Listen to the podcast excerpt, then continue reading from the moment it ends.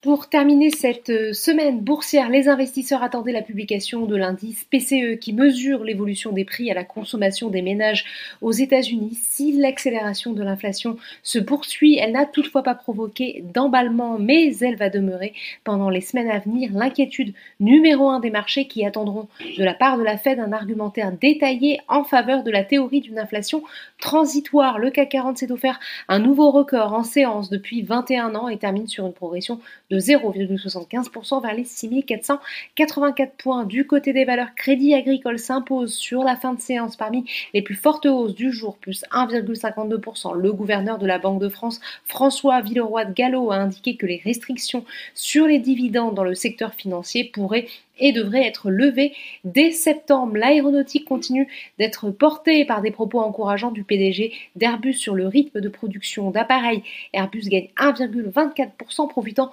aussi de relèvement d'objectifs de cours de JP Morgan qui passe à 138 euros contre 115 euros et de Deutsche Bank qui remonte le sien à 122 euros contre 109 précédemment. Dans la tech, Worldline est également soutenu après l'annonce de la signature d'un accord pour l'acquisition de 92,5% du capital du fournisseur grec de l'acceptation de paiement Cardlink pour un montant de 130 millions d'euros. Le titre progresse de 1,44%, mais la plus forte hausse du jour revient à Kering, plus 1,66%, qui bénéficie de plusieurs relèvements d'objectifs de cours.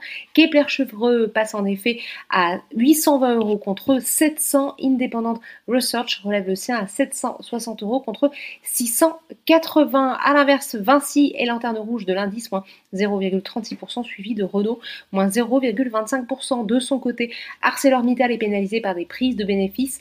Léger recul, moins 0,13% après avoir été recherché sur les dernières séances en raison de la hausse des métaux. Sur le SBF 120, Folle semaine qui s'achève pour Solution 30 qui poursuit son rebond. La hausse se poursuit aussi pour SES e Global qui gagne 10% sur cette semaine.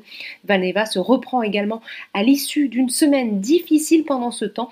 Neoen et Elior affichent les plus fortes baisses. Enfin, du côté de la bourse de New York, les opérateurs de marché préfèrent se concentrer sur la présentation du projet de budget de Joe Biden dans les prochaines heures que sur la hausse des prix à la consommation à quelques heures d'un long week-end de trois jours pour cause de Memorial Day. Les trois indices de la bourse de New York évoluent dans le vert. Voilà, c'est tout pour ce soir. N'oubliez pas, toute l'actualité économique et financière est sur Boursorama.